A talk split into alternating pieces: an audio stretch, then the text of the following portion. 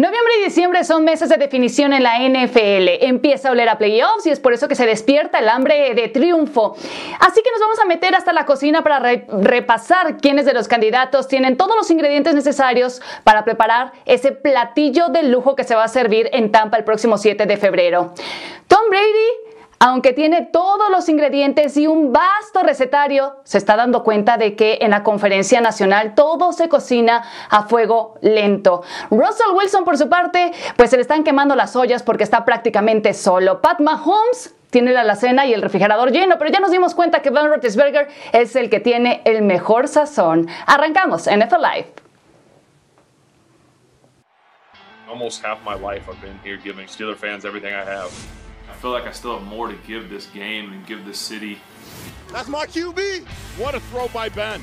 I was like, he really threw it. Did he make that look easy? I still want to win Lombardis, and I say that with a plural on the end.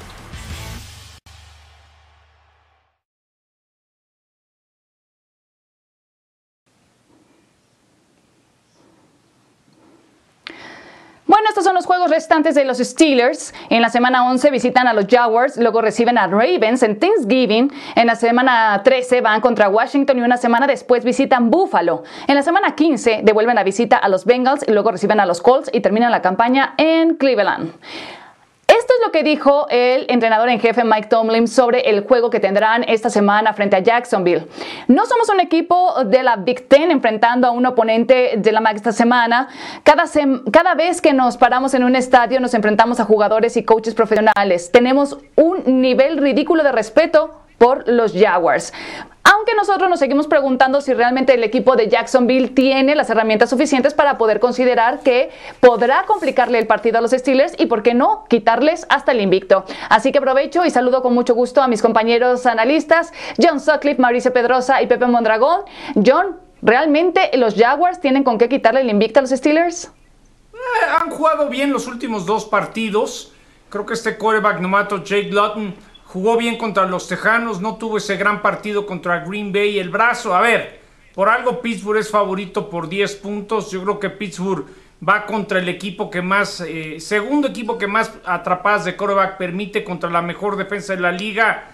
Pueden competir un rato, pero no veo a Pittsburgh perdiendo en Jacksonville. Bueno, pero igual estaban a 14 puntos de diferencia de los Dallas Cowboys y tremenda pesadilla resultó ese partido, Mauricio Pedrosa. ¿Qué esperamos de los Jaguars?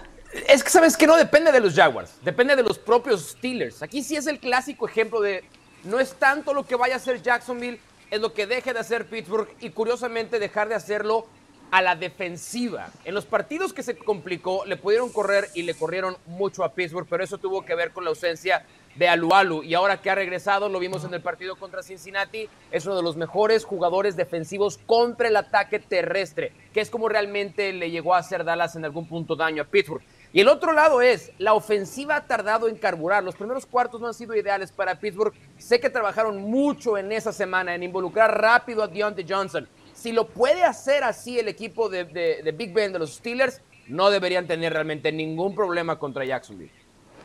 A mí realmente lo que me está preocupando de los Steelers es el ataque terrestre. No están corriendo bien el balón y me preocupa también que a lo mejor están realizando el viaje a Jacksonville, Pepe, pero ya con la mente puesta en Baltimore.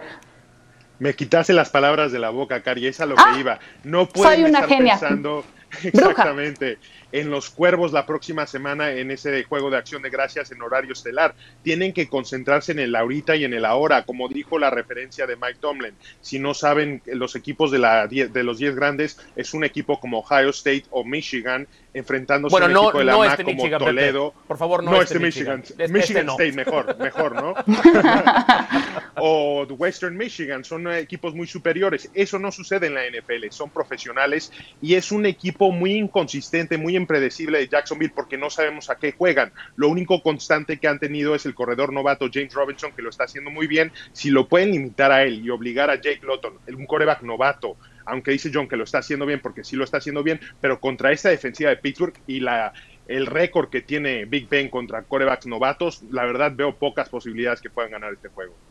A mí no me molesta o no me preocupa lo de Robinson porque la defensiva de los Steelers se ve sólida. Lo que sí, eh, y lo reitero, es el ataque terrestre, Mauricio, porque eh, si van todo por aire, en un mal día, any given Sunday, aplica perfectamente, eh, de mal clima o de que Big Ben no esté tan certero o en el peor de los escenarios, que Big Ben se te llegue a lesionar y tengan que salir, entonces, ¿cómo van a ser los Steelers? No, es, es, es James Conner, evidentemente la primera parte de la temporada corrió como muchos esperáramos que corriera, pero la realidad es que en las últimas semanas, por eso hablaba yo del arranque lento de los Steelers, porque no pueden correr el balón y lo que quieres es tener series ofensivas largas, sostenidas, para que no sea evidente que vas a tener que contar a Johnson, que vas a tener que contar a Juju, a Ebron.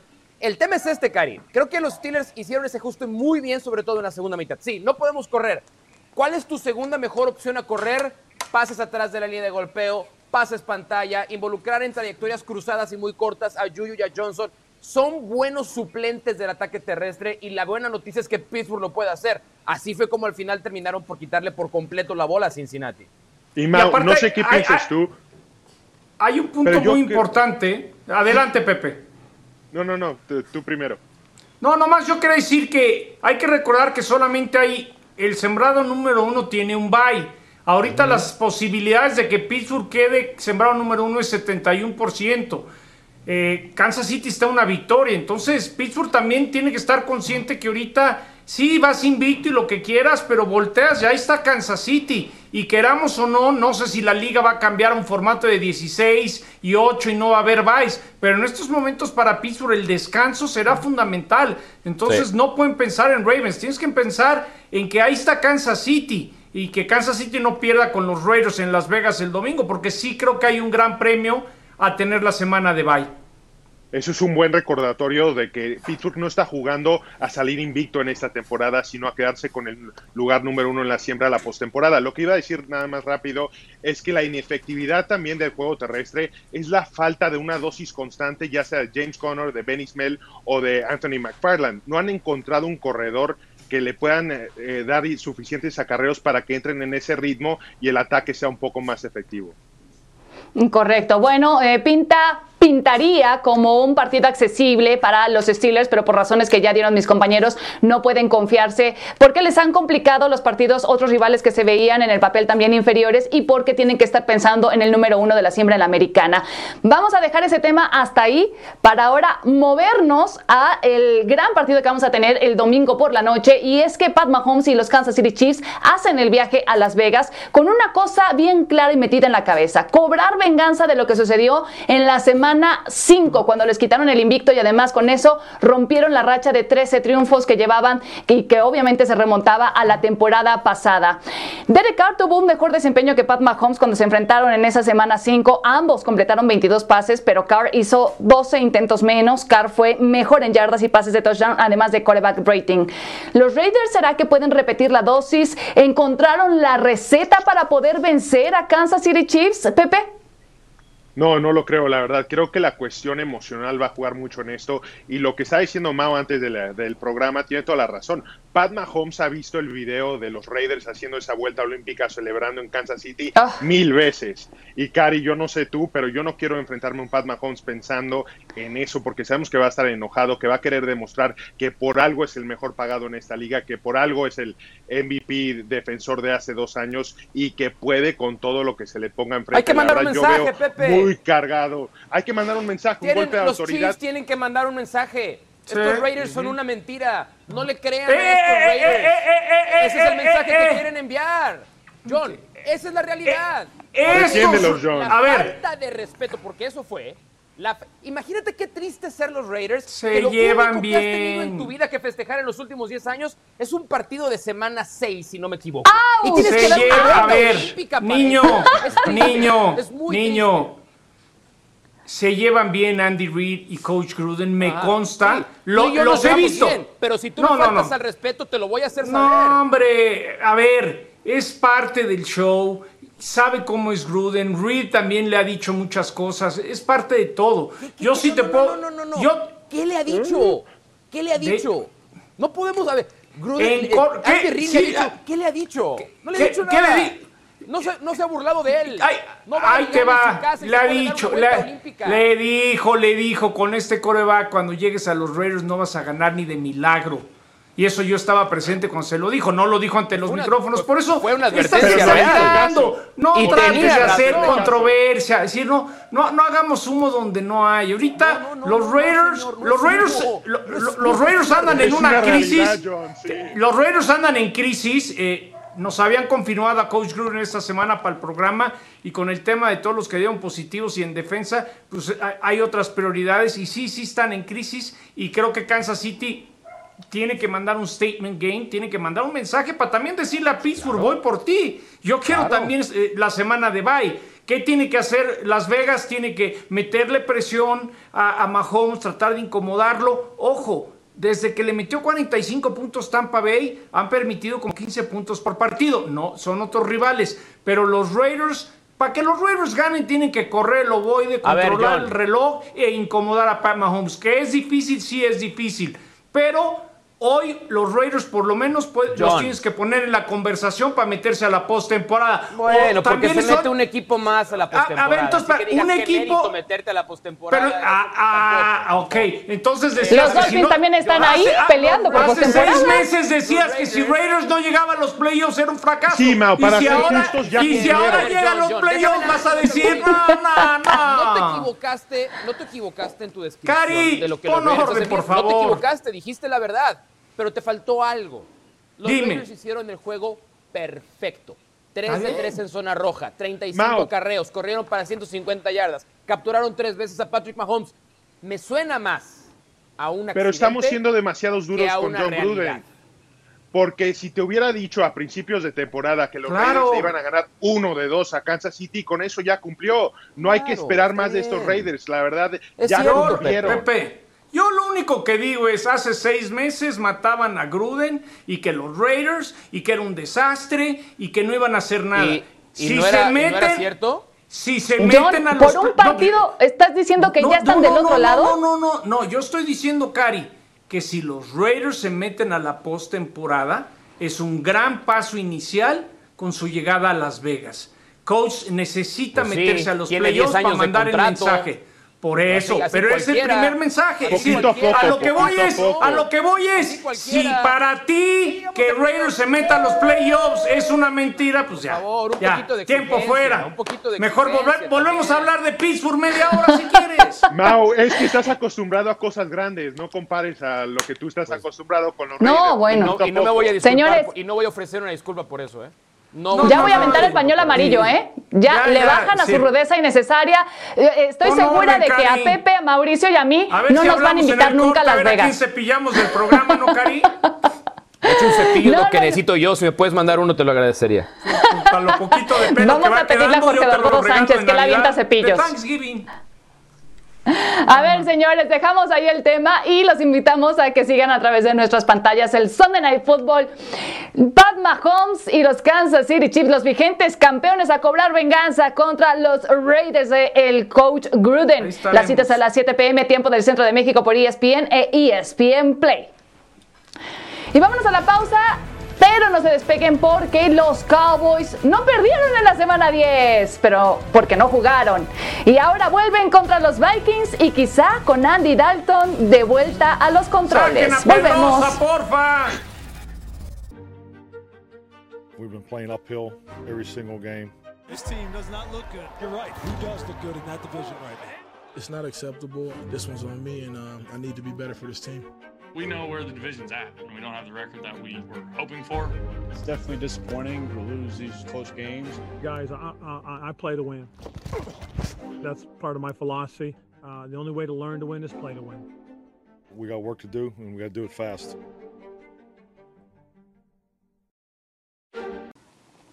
Cuando Dak Prescott se lesionó, parecía que la respuesta en Dallas era Andy Dalton por el respaldo de los nueve años de experiencia que tuvo en Cincinnati. Pero ya en las acciones quedó demostrado que no era la respuesta porque le habían cortado de los Bengals, que estaba oxidado y que el equipo tampoco estaba con él. Andy Dalton ya ha pasado el protocolo de conmoción, ya ha pasado también el protocolo de COVID y podría estar de regreso luego de una semana de descanso que tuvieron los Cowboys, pero para enfrentarse a un equipo de Minnesota que cada vez viene mejor increchendo. Vamos a recordar el golpazo que se llevó Andy Dalton en ese último partido que disputó frente a Washington. Esto era el tercer cuarto, en tercera oportunidad y 10 en la yarda 3 de los Cowboys. Dalton no encontró receptores, decidió correr y al deslizarse fue golpeado en la cabeza por John Bostic, linebacker de Washington, quien hizo contacto con el hombro y el casco con el pasador. Es verdad que el equipo de Dallas tampoco lo ha logrado con Dinucci ni con Gilbert, pero sí hubo cierta mejoría o se ha notado un poco mejor en conjunto el equipo. Esto es lo que dijo Andy Dalton acerca de, de, lo que ha pasado. El COVID me golpeó fuerte desde el primer día que lo tuve, luego gradualmente comencé a sentirme mejor, al final estaba listo para salir de la cuarentena y volver aquí. Fueron tres semanas locas para mí, pero estoy contento de regresar. Bueno, ¿qué podemos esperar de los Cowboys contemplando la posibilidad de que Andy Dalton pueda estar de regreso en los controles de la ofensiva, John? Yo creo que, yo creo que va a ser otra actitud, porque hay que recordar que la última vez que estuvo Andy Dalton fue contra Washington, ya lo comentabas, cómo salió y nadie alzó la mano. Creo que de ahí, entre que McCarthy y los Jones pusieron orden, sí vimos que fuera quien fuera el coreback, contra Filadelfia respondieron, contra Pittsburgh también. Entonces yo espero un equipo con otra actitud ahora que Andy Dalton sea el coreback titular, que no creo que les va a alcanzar a pegarle a los vikingos, no, pero sí creo que vas a ver una actitud, porque la vimos a partir del partido de Filadelfia, sea quien sea el coreback, por lo menos actitud, ganas, el querer hacer las cosas bien, sí lo, ve, sí lo veíamos desde ese partido que no, no tuvieron énfasis en, en, en, partírsela por su compañero, por su equipo contra Washington. Y tienes toda la razón, la actitud ha cambiado, eso se vio en la televisión, en donde quiera que hayan visto estos partidos, pero no necesitan un cambio de actitud, necesitan una inyección de talento y no la tienen, no la van a recibir esta temporada y sigue siendo prácticamente el mismo equipo con el que ya jugó Andy Dalton. ¿Y qué hizo cuando fue titular con este equipo? Se vio incómodo, lanzó tres intercepciones, solamente llevó al equipo a conseguir un touchdown y la verdad es que, como lo dijo Cari muy bien, Andy Dalton ya no es un coreba que está creciendo, voy a tu palabra, Cari, si me la te la regalo. bueno, te la presto. Gracias. Lo que sí es que es un coreback más establecido que cualquier otro que tengan en el roster, pero de verdad quieres eso para este equipo que está luchando. Pero si es el mejor de estos tres, Pepe. Si es Estoy el mejor completamente de, de acuerdo, pero yo no sé ustedes, pero a mí me pareció que Gilbert estaba mucho más cómodo en el juego, que estaba más este cómodo en el bolsillo, que se sentía cómodo corriendo. Yo me quedo con eso, la verdad no voy a poder evitar pensar en eso cuando vea a Andy Dalton y empiece a lanzar intercepciones. Pero fue también un poco la complicidad de la displicencia de la defensiva de Pittsburgh. Eh, yo, estoy viendo los números de, de, Andy Dalton en sus dos inicios con los, con los Cowboys. 13 eh, puntos en los dos juegos. Su quarterback rating 18. Un touchdown, tres intercepciones. Andy Dalton es un veterano de esta liga, es un profesional de esta liga, pero no es un mago. Andy Dalton nunca estuvo en la conversación para ser uno de los mejores corebacks en la NFL. Nunca, en ningún momento en su carrera con Cincinnati. Andy Dalton era una aspirina por si un juego o dos no podía estar Dak Prescott. De pronto, Andy Dalton se ha vuelto el dolor de cabeza. Y, tiene que tomar una decisión Mike McCarthy ahora, porque hablamos mucho de Dalton, el coreback. En algún momento vamos a reconocer lo mal que está jugando Zeke Elliott con todo lo que le pagaron. No cuando pierdes a tu mariscal de campo un draft alto, un corredor que ganó el, premio al mejor jugador de la liga en su momento, el mejor corredor de la liga. ¿Dónde está? ¿En qué momento le vamos a exigir a Zeke Elliott que responde conforme a lo que le pagan? Ah, y no nada más a él, también a Marcos que defendió, espérame, ahora sí voy yo. Porque esa vez en Las Vegas, cuando dijiste tiene su derecho y, y, uno puede echar relajo y no hay que meternos en la actitud, siempre nos preocupó. Así que le vas a pagar sus 90 millones de dólares y te ha mostrado señales de no ser el más profesional que una no, vez no, no, pero tú estás hablando de dos cosas diferentes, John. Sí, Exacto, estás hablando, yo estoy hablando de sentimiento adentro del terreno de juego. Ah, bueno, tú pero estás entonces... evaluando como persona y ya está. Y no, yo no, no, creo no, que no, se... yo lo que estoy diciendo como persona, yo no, me meto lo ahí. que Yo no, como me persona, ahí. yo, lo que estoy evaluando lo que hace adentro Por eso, del terreno de juego y el señor el ha ahí va. de ver. Por eso, el hecho de que le pagaste todo ese dinero ya no tiene, eh, ahora sí que la zanahoria que está correteando, ya no tiene esa misma motivación. Para mí, con las actitudes que he visto de cómo, cuando dijo que el tatuaje no se acuerda ni cuándo se lo puso, para mí fue un error que Dallas le soltara porque una vez que le pagaras de la gente no, no lo ibas a ver bien. Por eso, no por eso ha sido un fracaso para mí. ¿no? ¿No? Dice que no se acuerda. Bueno, a lo que se refiere John es que, quizá va ¿eh? ligada, va ligado el rendimiento con la actitud que ha demostrado sí que le en el emparrillado. Mándale un WhatsApp para que entienda. De repente voy a estar traduciendo siempre John, lo que John quiso decir. Un poquito de atención, maestro. Vamos a ver el calendario de lo que le resta al equipo de los Dallas Cowboys. Esto es lo que queda por delante. El domingo visitan a Vikings, luego reciben a Washington en Thanksgiving. En la semana 13 y 14 visitan a Ravens y Bengals. En la 15 y 16 reciben a 49ers y a los Eagles. Y en la última visita tendrán que verse las caras frente a los Giants. Bueno, señores, vamos a hacer una pausa para tomar un poco de aire y también al regreso Buccaneers recibirá a los Rams el lunes por la noche, así que ya volvemos para hablar del análisis de estos equipos en Monday Night Football. The Bucks try to bounce back from a disappointing loss to New Orleans. Tampa Bay. And that New England combination now in Buccaneer pewter and red connects again. Brady, hard count, hands the ball off. Rojo pops it free. Across the 10 to the 15-20. It'll be a 98-yard touchdown run by Ronald Jones the second.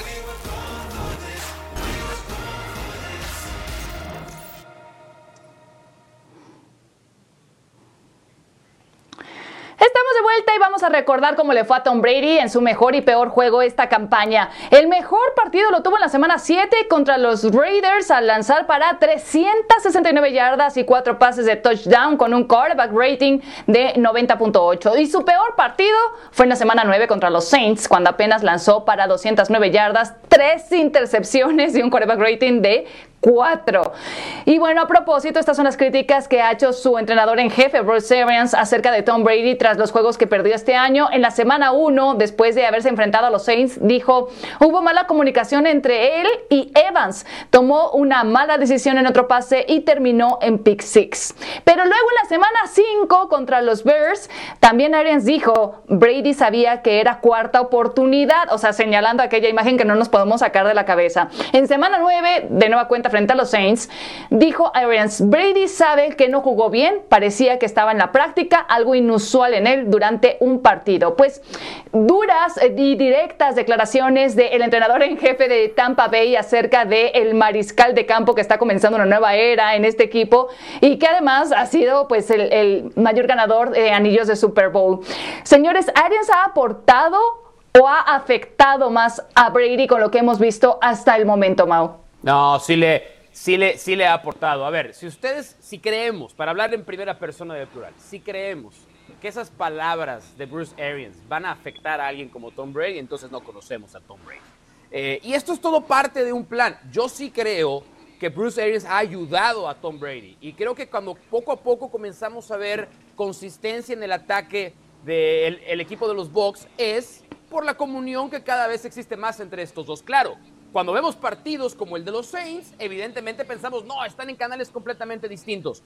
No nos olvidemos que es la primera temporada de los dos trabajando juntos, que estaban acostumbrados uno a tener otro tipo de corebacks y otro otro tipo de entrenador, pero yo sí creo que es una sinergia perfecta. Incluyo a Byron Leftwich también en esa conversación, que es el perfecto enlace entre los dos. Se han ayudado mutuamente y van a seguir mejorando con el paso Pepe de los juegos. Sí, le ayudó porque le dio el equipo, ya estaba armado, le puso grandes receptores, mucho talento en la ofensiva, pero hay un conflicto de interés aquí clarísimo porque Bruce Arians quiere correr su ofensiva y Tom Brady quiere correr la suya y no son las mismas, son casi casi eh, polos opuestos, entonces tienen que solucionar esa parte. Yo sí quiero Pero ¿quién se tiene que adaptar, Pepe? ¿Quién se tiene eh, que Tom Brady, el coreback, porque Bruce Arians cuando llegó Tom Brady dijo, yo no voy a cambiar mi ofensiva, aquí la ofensiva va a seguir siendo la misma. Y llegó un coreback de 43 años que se dijo capaz de ejecutar esa ofensiva. Y ahora está cambiando todo, porque hay jugadas que ni siquiera voltea a ver la parte que quiere Bruce Arians de él. Y por eso es el conflicto. Ahora, no hay que vivir del momento. Yo me confundí la semana pasada porque pensé que la defensiva de Carolina tenía un mayor nivel, más experiencia, que no la tenían. Por eso fue efectivo el juego ofensivo de Tampa Bay. Pero la realidad es que cuando juegan contra defensivas completas, como Nueva Orleans, como eh, lo van a hacer ahorita contra Los Ángeles, es una ofensiva que tiene poco que ofrecer porque no tienen una ofensiva, eh, una línea ofensiva élite y tienen un coreback que se mueve muy poco y tiene 43 años. Mira, yo, lo veo así. Brady está feliz. Por primera vez está en un equipo y con un head coach que puede hacer lo que quiera y lo respaldan. Si Bruce Arians lo critica, públicamente, también sirve para el resto del equipo. O sea, Number 12 lo están criticando, a todo mundo se le puede pedir mejoría. Para mí la clave del lunes es Aaron Donald y que la línea ofensiva lo protege, porque sí hemos visto a un Brady frustrado por momentos en la banca pero está feliz de la vida, hombre. Le están soltando. Pero también estaba frustrado en la banca en New England, John. Acuérdate. ¿Cuántos pasajes tuvo de aventar el casco? sí, sí, con entrenadores. Estoy, sí, porque, sí, pero las declaraciones de su entrenador en jefe en New England no lo exhibían tanto. y eso que, que, algo le debe sentir, pues, también tiene su orgullo. O sea, a nadie le va a gustar que públicamente, cuando eso te lo deberían decir en corto. Pero Arians tiene una manera de trabajar. Y Brady fue el que escogió a los bucaneros. Él dijo: A ver. Titanes, me late, San Francisco, y dijo, yo voy a Tampa, y de alguna manera fue impuesto hasta para el mismo Bruce Arians. Pero Arians no es tonto. Sabe que tiene todo para ganar un Super Bowl. Yo, yo creo que la clave aquí, para que Tampa llegue muy lejos, es, que tengan una consistencia y lo protegen. Porque ya vimos que cuando incomodas a Brady, las cosas se, se caen. Y ese partido contra Nuevo Orleans que hicimos en Sunday Night, de repente dijimos, espérame tantito, Tampa no es el mejor. Y ahora, como se le lesionó Drew Brees, todo el mundo quiere decir que Tampa, no, este es Tampa. No, no, a ver, si, a ver si los Rams, a ver si los Rams no le dan, a ver, si los Rams no le dan un buen llegue el lunes, ¿eh? Quiero regresar a algo que dijiste porque sí creo que es importante. Tom Brady eligió a los Bucks. Bueno, él sabía qué ofensiva tenían los Bucks. Él sabe perfectamente quién es Bruce Arians. Él sabía perfectamente cuáles son sus armas ofensivas y él sabía además perfectamente que con Tom Brady en, en Tampa Bay iban a traer a jugadores como atrajeron a Gronk y atrajeron ahora a Antonio Brown.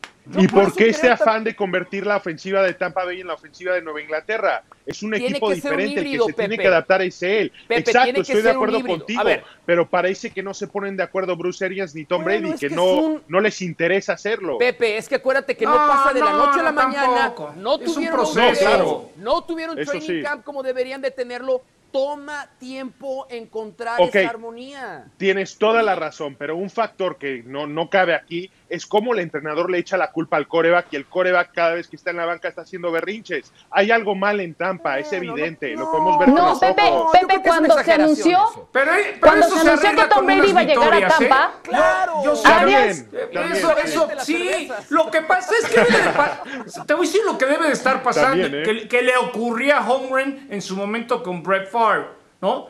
Platicaban y le dice Aaron seguramente a Brady, esto es lo que quiero y puedes modificar en esto. Y a la hora de la hora Brady está haciendo lo que quiera. A veces le pega y todos están felices, a veces no le pega y lo están criticando. Pero cuando tienes a number 12, es el jefe. En ese equipo manda Tom Brady, no nos hagamos tontos.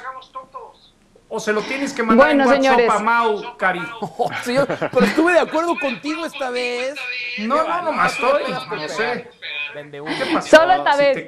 bueno, señores, vamos a hacer la siguiente pausa en esta edición de NFL Live. No se despeguen porque eh, al regreso tenemos todavía más que hablar de quiénes pintan para hacer, por ejemplo, los regresos del año. Y los invitamos también a que sigan a través de nuestras pantallas, pues este duelo de Monday Night Football. ¿Cómo es, John? Monday Night Football, con ganas, Cari. Monday Night. Por ESPN. Perfecto. A las 7 pm, tiempo del Centro de México por ESPN e ESPN Play. Los esperamos. I always want to be known as one of the most clutch players to ever play this game. What's it like watching him cook? It's like, you know, Thanksgiving. You're gonna go get that good meal, watching your grandma, your auntie, anybody cook, you know it's gonna be something good. I love winning. I love winning. I love winning. I love winning.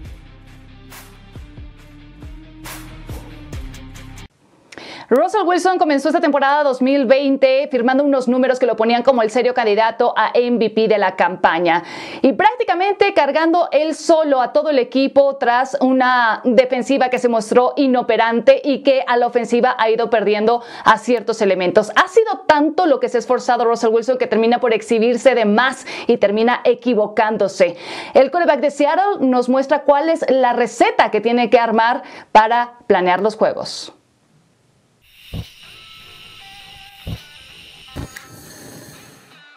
There are certain guys that are that way that they just keep getting better. I'm taking Russell Wilson. He's proven, he's proven, he's proven. The guy is flawless when they need him to be. Definitely in the zone, locked in, focused, dialed in. My teammates are too. When did you first hear the phrase, let Russ cook? when I first hear the phrase, let Russ cook, I've been cooking for some years now, I mean, people just don't know it. Russ looks, he throws a dart to the back of the end zone. Touchdown, Seahawks! I think I heard it uh, this offseason, probably, I don't know, springtime at some point. I heard the phrase like early on in training camp. What I'm getting from everybody is let Russ call the plays, like let him just go out there and just be Russ. I think it's all the Seahawks fans having fun and trying to let me dial it up a little bit and, and get in the kitchen and, and mix it up. The internet's push to let Russ cook officially began last September, but the movement has been building on Seahawks Twitter for a while. One of the earliest calls came from longtime Hawks fan Zach Whitman. It really, I think, dates back somewhat to the Dallas playoff game where they famously just would not let him do anything. In January of 2019, in a wild card game between Seattle and Dallas, the Seahawks ran the ball 22 times through the first three quarters, while Wilson threw the ball just 17 times. Dallas won 24 to 22 over the course of the last year, it was like a kettle starting to maybe slightly boil. So you start to hear little bits and little bits. And it came into this year, and everyone's just, please, just like, let's not wait for the fourth quarter to score points. Through the first two weeks of the 2020 season, Seattle's passing attack has been frying defenses, much to the delight of Seahawks Twitter. Let Russ Cook has gone from hashtag to reality. But what does it really mean?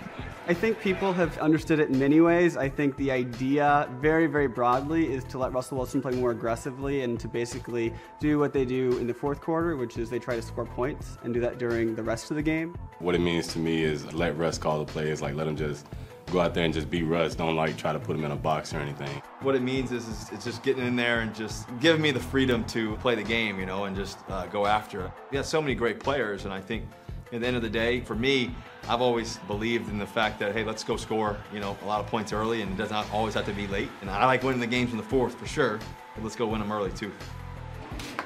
All great chefs know that success begins in the pantry. Wilson is no different. We got a bunch of different ingredients, you know, in terms of players and people that can do so many amazing things. Chris Carson can run it, he can catch it, he can block it up.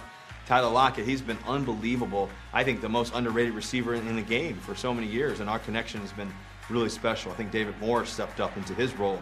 He is in! Touchdown! Seahawks! You got DK Metcalf, who's an absolute superstar. As time stops, going to let it fly. An absolutely perfect rainbow. What does it feel like on the field when Russ is cooking. You know, anything could happen. He could throw a, a toe drag touchdown to Tyler or dump it off to Chris, who can run for 30 yards. So, I mean, it's just exciting after the play breaks down just to see who's going to get the ball. You know, for a long time, Seattle was known sort of as this run first, pound the ground, hammer the rock offense. But it feels like the identity has evolved a little. No? No? No, no, no, no, no, no, no. It's still there. It's still there. We just it's kind of it's kind of going half and half right now, but we still run the ball. I think that the identity offenses continue to evolve. I think that we should never be, be one way. There's a great balance that you can still have, but yet still be aggressive in your approach.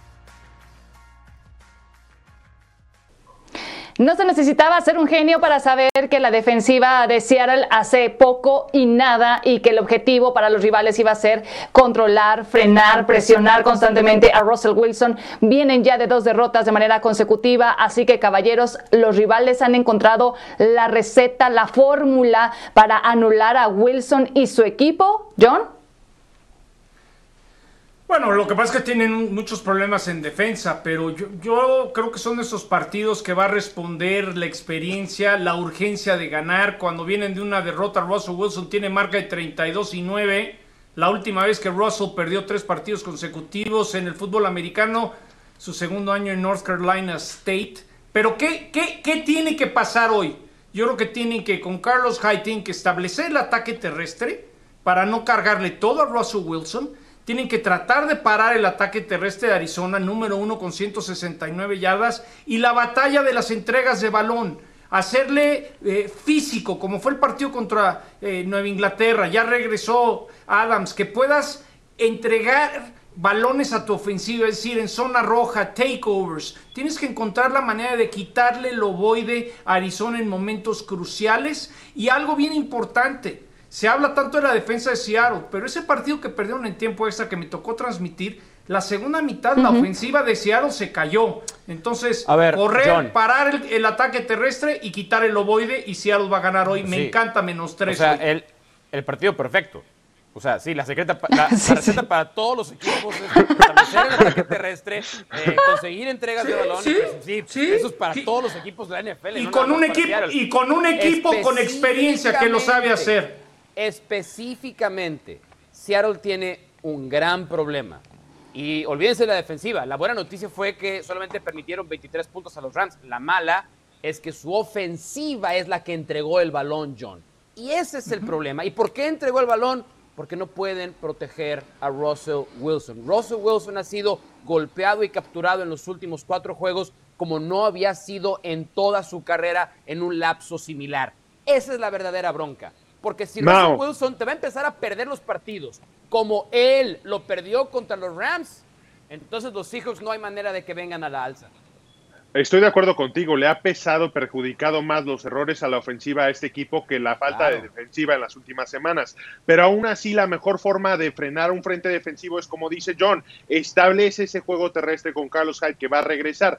Con lo que ha hecho Russell Wilson, decir que se tiene la receta para frenarlo es como si yo dijera que porque me salió bien una vez el Excel en la computadora, ahora soy un profesional de Excel, que cuando en realidad cuando me vuelvo a meter me doy cuenta que no sé absolutamente nada y estoy leyendo chino. Es imposible tener una receta para un coreback como Russell Wilson porque es un coreback élite. Y para los corebacks élite, lo único que puedes esperar o, de tratar de hacer es lo que dijiste, Mau, jugar el juego perfecto y tratar de robarte la victoria y llevártela.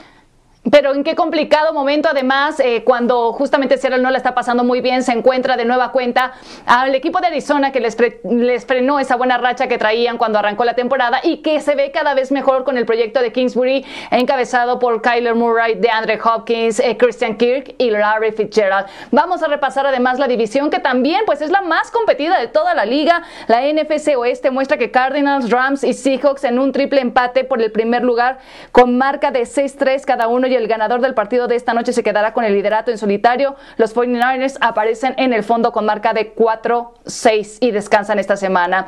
El que gane esta noche se va a quedar con la división, Pepe. Va a ganar Seattle, pero esta división se define semana 16 en Seattle, 3 de la ah. tarde contra Los Ángeles. Mau. Yo también, yo hoy creo que los Rams son el equipo que van a ganar la división, porque es el que mejor defensa juega de los tres involucrados, Seattle, Cardenales y Los Ángeles. No sabemos si San Francisco vaya a tener manera de recuperarse, parece que no. Estamos descartando a San Francisco cuando está por recuperar a jugadores, John. No, no, ya San Francisco, bye, bye. Hoy va a ganar Seattle y de los tres les queda el calendario más fácil. Los Seahawks, esta, así como cuando Kansas City le pegó a los Chargers en el Azteca y eso los llevó para cerrar bien, hoy esta victoria va a guiar a Pete Carroll a un cierre importante de la temporada regular. Bueno, pues se pone de verdad ardiente esta división el oeste de la Nacional. Y vamos justamente a recordar grandes jugadas de estos dos equipos en este top 5 dedicado a Seahawks y Cardinals. Arrancamos y así viene entonces la número uno con ese juego de semana 7, señores. Y vemos como en la primera jugada del partido Wilson lanza pase de 34 yardas para Tyler Lockett, Mau. Sí, pero vieron el tiempo que tuvo para lanzar. Russell Wilson pudo haberse tomado un café para lanzar ese balón. Esa es la verdadera bronca para Seattle. Y luego en la número 4, el pase perfecto de Russell Wilson para el touchdown con 51 segundos de juego, Pepe.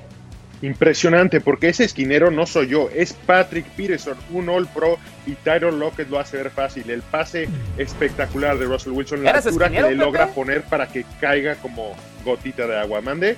¿Eras esquinero? No, no, no, no. ¿Qué pasó? Pero ah, parece que soy yo. bueno, mientras estamos viendo esas manos milagrosas de Andre Hopkins, qué jugador eh, le llegó a Arizona a esta temporada, John. Eh, todavía Bill O'Brien deben de estar recordándolo en Houston. Aquí el trabajo de pies lo hace ver tan fácil, John Hopkins. Tyler Lockett recibiendo justo antes de la línea final de la zona de anotación, Mau. Sí, la diferencia es que, por ejemplo, la semana pasada los Rams contuvieron a los dos, a Lockett y a DK Metcalf. No todos los equipos tienen dos esquineros de calidad como si los tienen los Rams. Pero vean esas manos, por favor. Y la concentración para arrastrar los pies. Y ya mencionabas, Mao, a DK Metcalf. ¿Qué te parece esto que hace Pepe? Impresionante la velocidad que tiene el receptor número 14 de los halcones marinos. Véanlo, véanlo. Es que es impresionante cómo lo hizo, la verdad no sé. 38 kilómetros por hora corrió. Impresionante. Contra Eso es más de lo que logra mi bochito. bueno, señores, Gran partido para arrancar las acciones de la semana 11. Vamos a hacer pausa y no se despeguen porque al regreso, ¿quién se perfila para hacer el regreso del año? Tenemos en la discusión Cam Newton, Alex Smith o Ben Roethlisberger. Lo discutimos tras la pausa. Esta sección me voy a sumar yo también para hacer una proyección temeraria y es que como buena lady romántica que me gustan las historias de cuento y además con final feliz, yo digo que va a ser la temporada de retorno de Alex Smith. Ya casi nadie se acordaba de lo que había pasado. Tuvo 17 cirugías después de esa tremenda lesión de tibia y de peroné. No creo que puede ser un gran, gran, gran regreso. Año este es un premio que en verdad me conmueve porque de alguna manera nos, nos demuestra con los que regresan y que además vemos eh, regresar a los emparrillados de gran manera, eh, con gran fortaleza, no solamente en lo físico, sino también en lo mental, lo capaces que pueden ser y además el empoderamiento que generan con todos alrededor en cadena. Así que vamos a repasar a los que se podría perfilar como candidatos para ser el regreso del año en esta temporada 2020. Y voy a arrancar con Cam Newton. En el mes de julio del 2020, Cam eh, fue firmado por los Patriots. Newton ya suma 1.535 yardas, tres anotaciones por aire y nueve por tierra con Nueva Inglaterra, empezando una nueva etapa obviamente en su carrera y tratando de revalorizarse. Ben Roethlisberger regresó esta temporada después de su lesión en el codo derecho. Esta campaña Big Ben tiene 2.267 yardas, 22 anotaciones, solo cuatro intercepciones, además de ser el único equipo invicto de la liga. Ha vuelto y ha demostrado que está en buena forma pese a su cirugía de codo. Y Alex Smith, después de dos años y 17 cirugías, vuelve a ser titular con el equipo de Washington. En tres partidos ya tiene 752 yardas y un pase de anotación. Era casi, casi inevitable sentir la lagrimita al borde del ojo eh, escurrir por nuestras mejillas cuando vimos a Alex Smith volver a pisar el emparrillado saliendo para eh, tomar los controles de la ofensiva de Washington por toda la historia, porque estuvo a punto de perder la pierna e incluso la vida. Pero a ustedes, ¿quién le darían este premio de el regreso del año, Mau? Alex Smith, sin duda. Cam Newton, todos pensábamos que algún equipo lo podía recuperar y tal vez hacerlo jugar bien de Ben Roethlisberger sabíamos que la cirugía a la que él se iba a someter lo iba a regresar y podía jugar bien. Alex Smith estuvo a punto de perder la vida. Antes estuvo a punto de perder la pierna. Y una recuperación exitosa hubiera sido caminar y hacer una vida como cualquiera de nosotros. Y Alex Smith es hoy el coreback titular del equipo de fútbol americano de Washington. Yo no recuerdo a un regreso que haya sido tan emotivo y tan ejemplar para mucha gente y creo que por eso también es el mensaje correcto que lo gane él. Les juro que tocamos este tema, estoy escuchando las palabras de Mauricio Pedrosa y se me pone la piel eh, chinita. Y obviamente tiene muchísimo mérito lo que ha hecho Ben Roethlisberger la temporada pasada sin él. Los Steelers sufrieron y terminaron con una marca eh, de 8-8. Hoy están invictos ya para la semana 11, Pepe. Sé que tiene mucho valor. ¿Tú con quién te quedarías?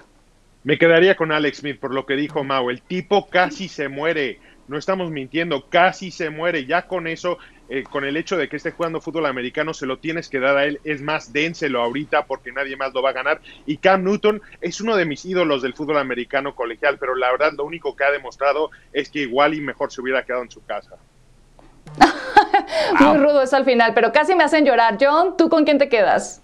Yo me quedo con Big Ben. Lo que pasa es que no ha salido públicamente a explicar todo lo que dijo hace unos meses que le bajó a la fiesta, que, que su comportamiento no era muy bueno, que no era buena pareja, que era adicto a muchas cosas. Entonces creo que hay un Big Ben que, que se dio cuenta ya como papá que había que cambiar sus actitudes y creo que lo ha demostrado. Entonces sí, lo de Alex Smith yo sé que se pone en un, péndulo, en una situación totalmente diferente. pero yo creo que Big Ben tiene mucho mérito. Yo creo que hay muchas historias de Big Ben y algunas las he escuchado que se dio cuenta que era el momento de cambiar. Por eso se lo daría al coreback de los Pittsburgh Steelers, Ben Roethlisberger. Entonces, para ti, John, nada más una pregunta rápida. ¿Qué le estaría haciendo falta a Alex Smith para ganar ese premio por encima de Big Ben? Bueno, me gustaría... Morirse y regresar me gustaría que consiguiera victorias, que metiera a Washington a los playoffs. Por eso te digo que lo de. John, John, John. no, bueno, no, John. Alex Smith es un caso especial, por, eso dije. Es lo Washington. muevo un lado, lo pongo en primer lugar. pero te estoy. yo lo que. yo lo que quería. Yo quería hablar de Big Ben. Big Ben también tiene. sí, sí. No lo podemos hacer a un lado. O sea, lo de Alex Smith no podemos hacerlo a un lado para pensar que Ben Roethlisberger, que sí tenía conflictos internos, demonios contra los que luchó y afortunadamente... Por eso los quería mencionar. Pero, no lo podemos hacer a un lado, Alex Smith, John. No, lo podemos hacer a un lado. Este no lo pongo a un lado, lo pongo arriba, ya le doy el premio, pero quiero hablar de Big Ben porque creo que Big Ben también tiene mucho mérito. Tiene mucho mérito Big Ben lo que ha hecho, porque yo creo que también Tenía sus los dos están ahí en la conversación, yo. Los dos están ahí y todavía nos quedan unas cuantas semanas por delante, así que vamos a ver cómo terminan por cerrar la temporada y de eso quizá dependa quién al final termine por llevarse esa distinción a el regreso del año, pero hoy Alex Smith y Van Roethlisberger en la gran conversación. Pausa y ya volvemos. Murray back to throw, rolling left in trouble. Got to launch it. He does. Into the end zone, jump ball. Is it caught? Oh my goodness, it's caught. DeAndre Hopkins caught it. He caught it for a touchdown with one second left. I can't believe it. Hoppy made a lot of impressive catches over the years. Where is this one going to rank right now? Uh, this one is number one. It was the winning game, no question. Estamos de regreso en NFL Live con imágenes en vivo desde Seattle, desde el estadio, ahora con nuevo nombre, Lumen Field, la revancha del partido de hace cuatro semanas cuando Arizona se quedó con la victoria en overtime 34-37, Seattle ante Cardinals. ¿Cuáles son sus pronósticos, John? 27-20, hoy gana Seattle y empieza a tomar riendas de la división. Mauricio. Seattle, 30-28, juego bien apretado. Creo que Kyler Murray comete un error costoso al final del juego. Y Pepe. 31-28 gana Seattle. Buen juego de Carlos Hyde y Jamal Adams, el jugador del partido. 27-24, me voy a quedar con Cardinals, ya había dado mis razones antes, así que bueno, ahí están nuestros pronósticos. Gracias por haber estado con nosotros.